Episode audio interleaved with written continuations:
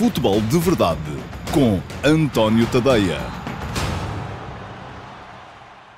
Olá a todos, muito bom dia. Eu sou António Tadeia. Este é o Futebol de Verdade para uh, sexta-feira, dia 19 de junho de 2020. Acho que é esse o dia. Eu baralho-me sempre um bocado com os dias. É isso, acertei. Tive que confirmar aqui porque isto nem sempre é fácil.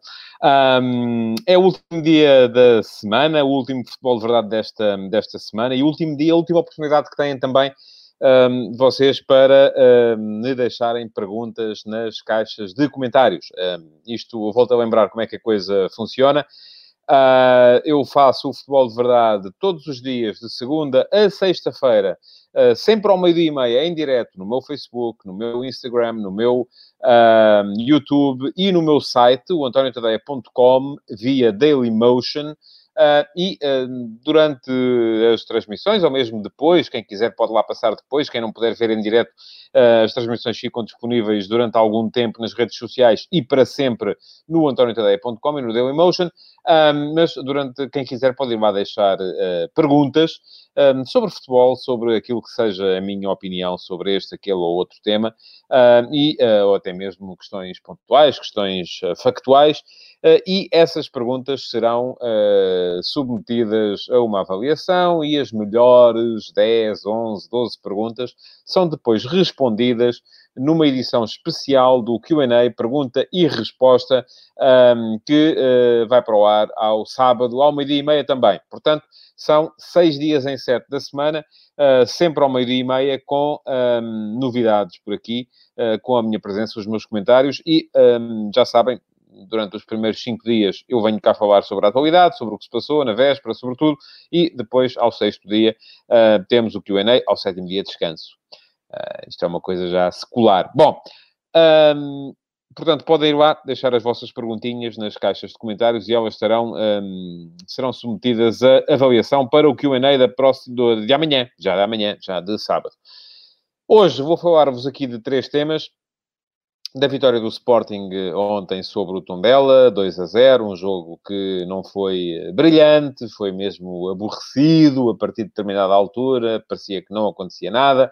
Um, também da questão fraturante, que já não é de agora, está a chegar agora a Portugal, da igualdade de género do futebol, que vem a propósito da instituição de um teto salarial uh, pela Federação Portuguesa de Futebol nas equipas que competem no nosso, no nosso campeonato um, e uh, isso motivou o protesto das jogadoras e também aquele que tem sido o tema mais uh, popular do dia, está trending em tudo o que é sítio, uh, que foi a tal teoria da conspiração em volta do que terá dito Bruno Lage a Nuno Santos no decorrer do jogo Benfica-Rio Ave e os insultos que o jogador foi alvo e uma reflexão, é isso que eu pretendo fazer, acerca de, hum, da forma como funciona este, este mundo do, do futebol. Já lá vamos, vou deixar esse tema para o fim. Para já, um, começo com a questão da igualdade de género, um, porque, um, enfim, não, não, não, não me debrucei ainda sobre ela, ou já não o faço há algum tempo, creio que desde o último Campeonato do Mundo, e uh, acho que ela é algo em que merece a pena uh, refletirmos. Porquê? O que é que se passa? O que se passa é que uh, a Federação Portuguesa de Futebol resolveu instituir um teto salarial global, atenção, não é por jogadora, mas é um teto salarial por equipa de 550 mil euros ano.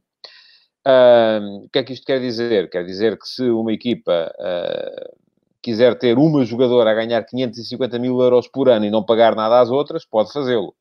Uh, mas se quiser ter uh, 20 jogadoras a ganharem 20 mil euros ano cada uma, ou 25 mil euros ano cada uma, pode fazê-lo também.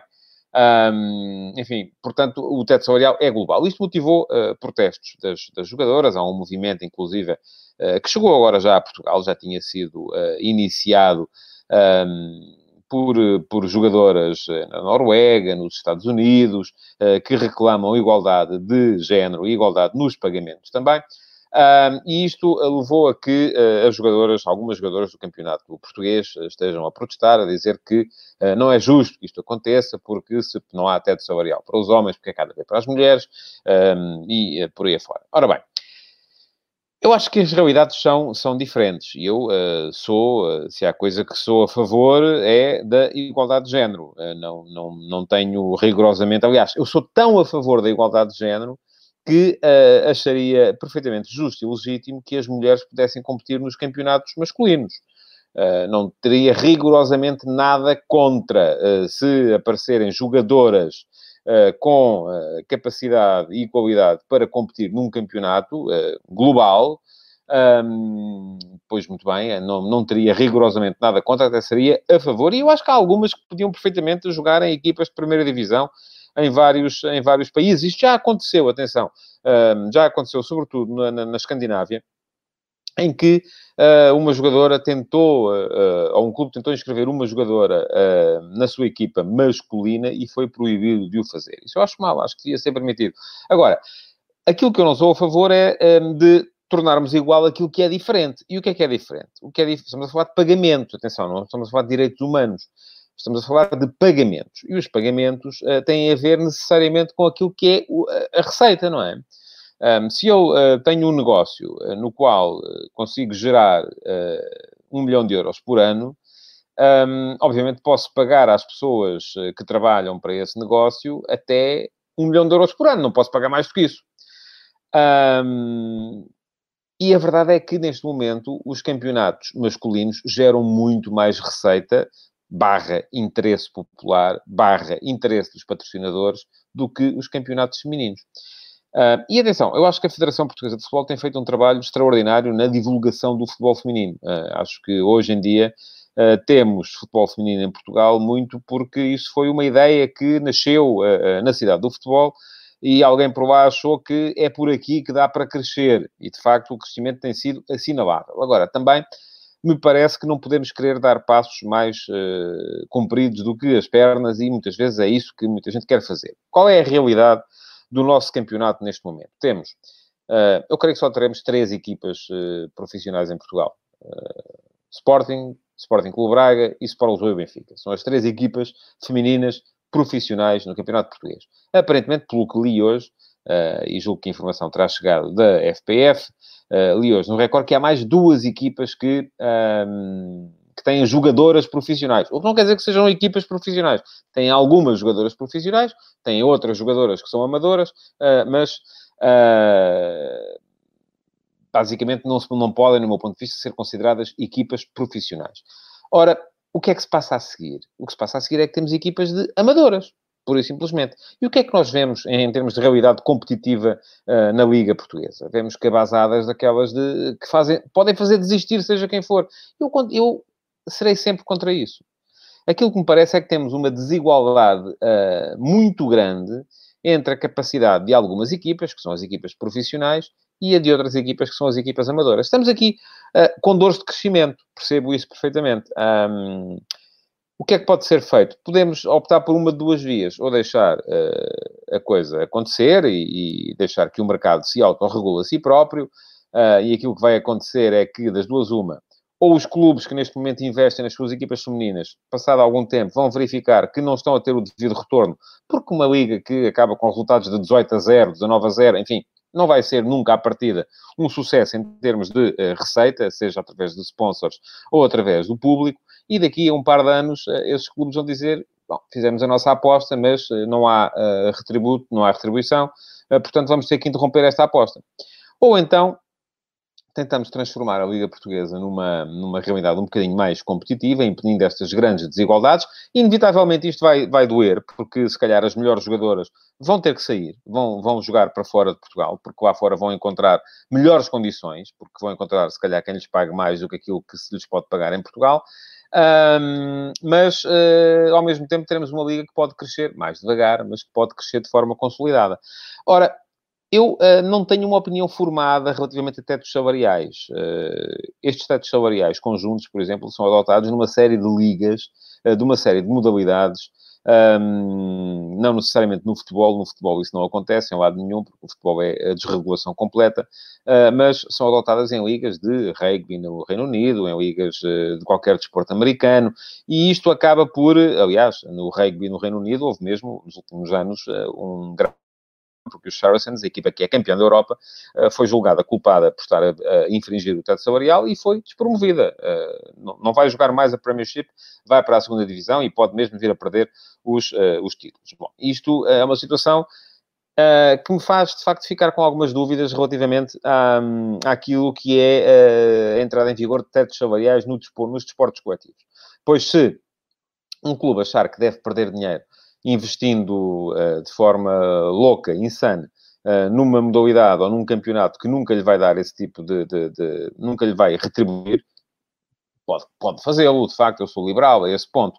Mas também percebo que a Federação queira um, regulamentar e queira uh, tornar a nossa liga um bocadinho mais equilibrada e impedir as grandes desigualdades que têm vindo a vigorar. E as desigualdades aqui não são de género, são mesmo entre as equipas uh, profissionais e as equipas amadoras. Uh, isso preocupa-me. Agora, querer ver nisto uma questão de igualdade de género, Uh, francamente, não acho que se aplique. Um, acho que uh, não podemos querer tornar igual aquilo que é diferente. Conforme já disse, sou tão a favor da igualdade de género que eu acho que as melhores jogadoras uh, deviam poder competir com os homens. E aí sim, estando no mesmo mercado dos homens, serem pagas conforme, conforme são pagos os homens. Mas neste momento a desigualdade não é de género, é de mercado. o mercado do futebol feminino não justifica, se calhar, os pagamentos uh, ao nível que justifica o mercado do futebol masculino. Essa é a realidade, é contra ela que temos que lutar, é, temos que tornar as coisas mais igualitárias, temos, mas ainda é cedo, ainda não acontece. Já sei que vou ter uh, muita gente contra aquilo que só acabado de dizer, mas uh, é aquilo que eu, que eu acho. Enfim, não, não vou ser diferente daquilo que acho só por causa disso. Vamos entrar então no jogo um, temos aqui uma pergunta que é longa do José Carlos Pires. Eu vou deixá-la vou deixá-la para o Q&A, provavelmente, porque já vamos com 12 minutos uh, de futebol de verdade hoje e, portanto, não vou ter tempo para, para lhe responder hoje. Bom, vamos então entrar no jogo do Sporting ontem contra o uh, Tondela. Eu ontem disse aqui que o Sporting ia entrar em campo com 7 sub-23. Uh, foi erro meu, foram 8. E foi erro meu, não é que eu tenha enganado, me tenha enganado no 11. Eh, eu achava que o 11 ia ser exatamente aquele. Só que esqueci-me que o Wendel, eh, que já tem muitos quilómetros nas botas, eh, ainda só tem 22 anos. Portanto, foram 8 sub-23 no 11 do Sporting, no início da partida. E, de facto, concordo com aquilo que disse o Ruben Amorim. Ele disse, enfim, concordo em parte. Ele disse que o Sporting fez o melhor jogo desde que ele lá está. Eu acho que o Sporting fez os melhores 25 minutos desde que ele lá está. a partir do momento em que a equipa se viu a ganhar, um, desligou. O Sporting a jogar, ontem parecia-me um bocadinho eu quando me meto a jogar snooker, que é os primeiros 10 minutos sou o melhor jogador do mundo, mas a partir daí perco a concentração e, enfim, já não estou ali. E pareceu-me foi um bocadinho isso que aconteceu à equipa do. Um, enfim, não sou nada o melhor jogador do mundo, estava a brincar, estava a fazer ironia, mas jogo um bocadinho melhor. Um, e, e, relativamente ao Sporting, foi um bocado isso também. Foi um, no início bem, a equipa junta, pressionante, com capacidade para meter os seus princípios de, de, de, jogo em campo. Gostei mais do Mateus Nunes ontem, acho que já foi uh, uma melhor exibição, melhor a ligar a equipa, melhor no passe, a arriscar um bocadinho mais, sobretudo nas variações de flanco. Ainda lhe falta arriscar um bocadinho mais em termos de verticalidade de jogo.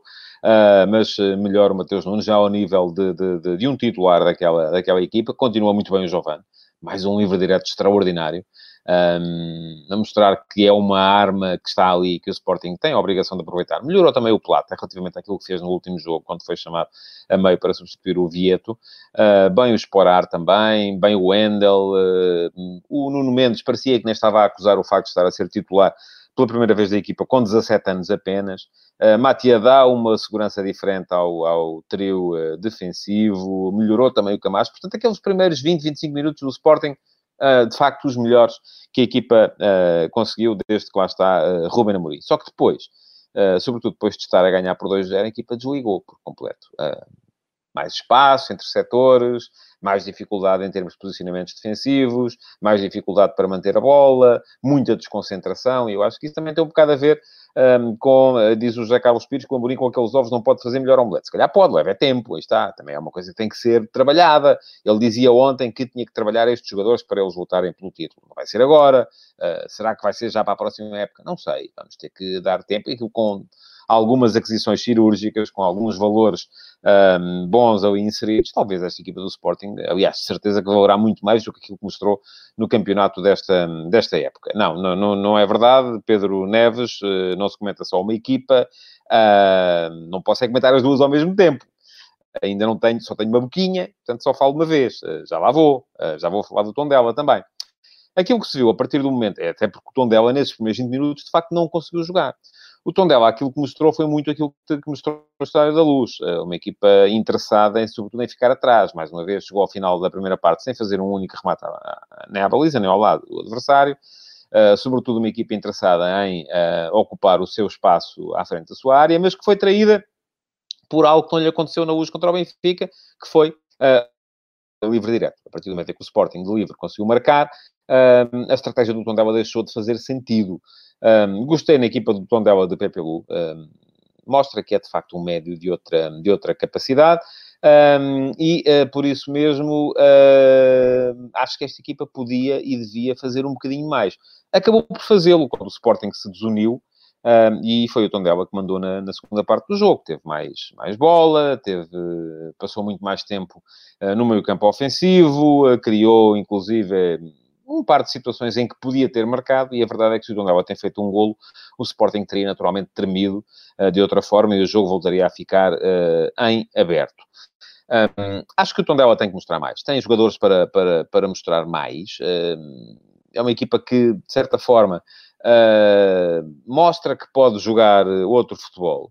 Uh, e a verdade é que o joga na maior parte dos jogos, só quando vai defrontar os grandes é que, se, é que uh, acaba por uh, montar esta tenda ali à frente da sua área que não a favorece em nada. É isso que me parece. Ora bem, olhando para a classificação, um, ehm, o Sporting, e ainda vou dizer uma coisinha sobre, sobre a arbitragem no jogo de, de ontem, isto para vos dizer o quê? Não foi uma arbitragem polémica por aí além, de Manuel Oliveira, mas aquilo que me pareceu foi que, mais uma vez, aí está a questão dos penaltis de mão. Hoje já li que uh, o Pepe Lu, no lance da grande penalidade assinalada a favor do Sporting, que deu 2 a 0, um, que moveu o braço em direção à bola. Eu não me apercebi disso. Admito que sim, uh, pareceu-me que não. Uh, mas se os especialistas viram, é porque se calhar aconteceu. Um, de qualquer modo, esta questão do o braço estava afastado do corpo, mas alguém pode fazer um carrinho com o braço encostado ao corpo? A lei é esta, eu sei que a lei diz isto, mas volto a dizer, é uma parvoíce. Não faz nenhum sentido. Uh, ninguém consegue fazer um carrinho com o braço encostado ao corpo. Aparentemente o penalti foi bem assinalado. Uh, é daqueles penaltis de mão que eu, se me perguntarem a mim, eu diria sempre que não.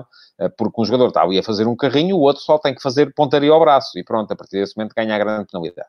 Um, não vou com isto dizer que o Sporting foi favorecido, até porque há um penalti do tamanho do estádio sobre o Coates, uh, que eu não percebo, até percebo que tenha escapado ao árbitro, não percebo como é que pode ter escapado ao, uh, ao VAR.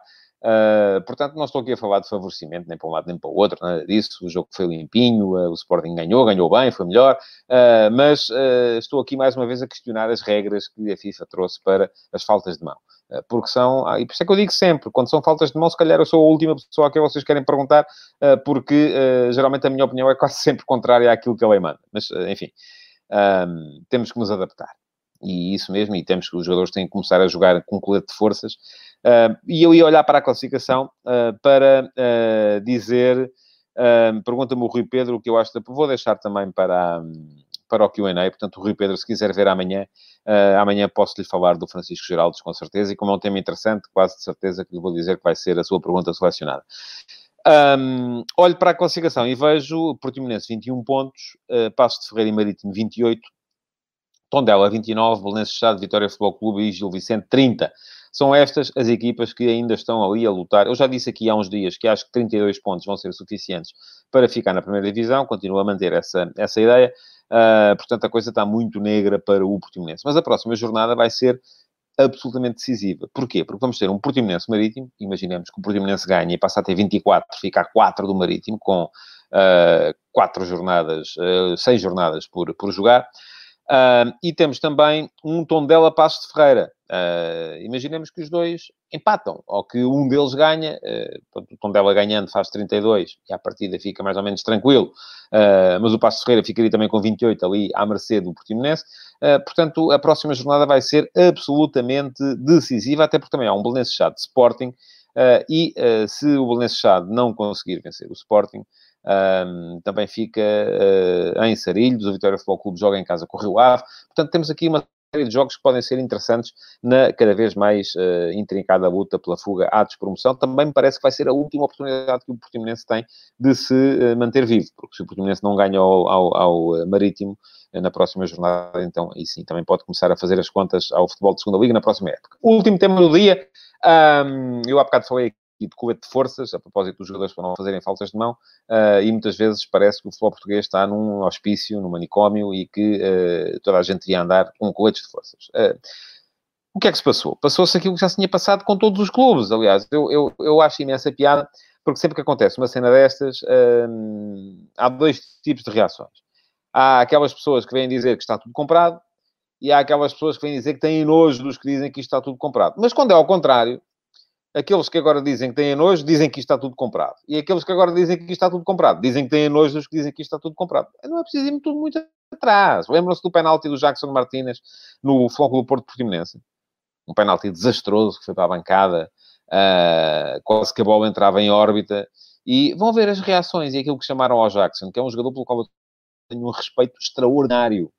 É um jogador com limites físicas, com lesões, que vai aos jogos a mancar, mas continua ali a dar o litro sempre falhou um penalti, como já tinha falhado outros, aliás, eu na altura escrevi sobre isso, e até inclusive fui recorrer aos números do Jackson para mostrar que ele não costuma ser uh, forte nas grandes penalidades, uh, mas houve muita gente a questionar e a dizer que ele tinha dado de propósito, porque nem chuta assim tão mal, uh, e porque ele falhou de propósito, porque foi campeão pelo Porto, porque passou muitos anos no Porto, e portanto o que ele queria era que o Porto ganhasse o jogo e tal, por aí fora. E agora é o mesmo com o Nuno Santos. O Nuno Santos, a quem o Bruno Lage terá dito alguma coisa disso, o Nuno Santos, já o que eu lhe disse foi, depois vai ver os três lances na televisão e liga-me. Um, o Nuno Santos uh, uh, foi expulso pouco depois desta, uh, desta comunicação com, com, com Bruno Lage. e eu já li tanta coisa. Já vi, inclusive, que ele tinha entrado só para ser expulso. Não, ele entrou de início. Inclusive, marcou o livro que deu o golo do Rio Ave.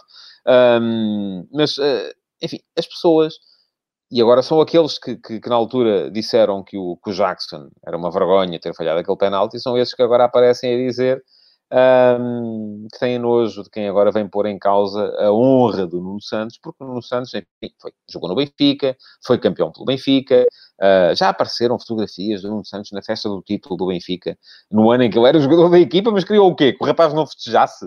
Então foi campeão e não festeja? Claro que festejou como festejaria se fosse campeão pelo Porto, pelo Sporting ou pelo Cascalheira. Uh, a questão é essa, é que as pessoas não estão... Não, não... E as pessoas estão a ser manipuladas, é isso é que me entristece. Estão a ser manipuladas. Uh, eu, no último passo, dois de manhã, escrevi sobre isto. Uh, escrevi sobre os Goebbels da propaganda que andam aí a manipular o comum adepto. E o comum adepto, enfim, é, tem tanto amor à sua cor e vai começando a gerar tanto ódio à adversária, que depois é vulnerável a todo o tipo de manipulações. E então agora o que estava em causa era que o Bruno Lage uh, terá dito durante o jogo ao, uh, ao uh, Nuno Santos que ele tinha que ser expulso, que era para o Benfica conseguir ganhar o jogo. Pronto, está bem. E há quem leve isto a sério, que é isso é que eu acho extraordinário. Atenção, eu já eu escrevi sobre isso hoje de manhã, conforme disse, e convido-vos a darem um salto ao antoniotadeia.com para lerem o que lá escrevi, uh, no último passo de hoje de manhã, um, já vi que o Sandro Castanho, por exemplo, já leu e que gostou, porque ele há bocado comentou isso uh, uh, aqui. Um, bom, eu não estou com isto a dizer que não há corrupção no futebol. Atenção, eu sei que há corrupção no futebol.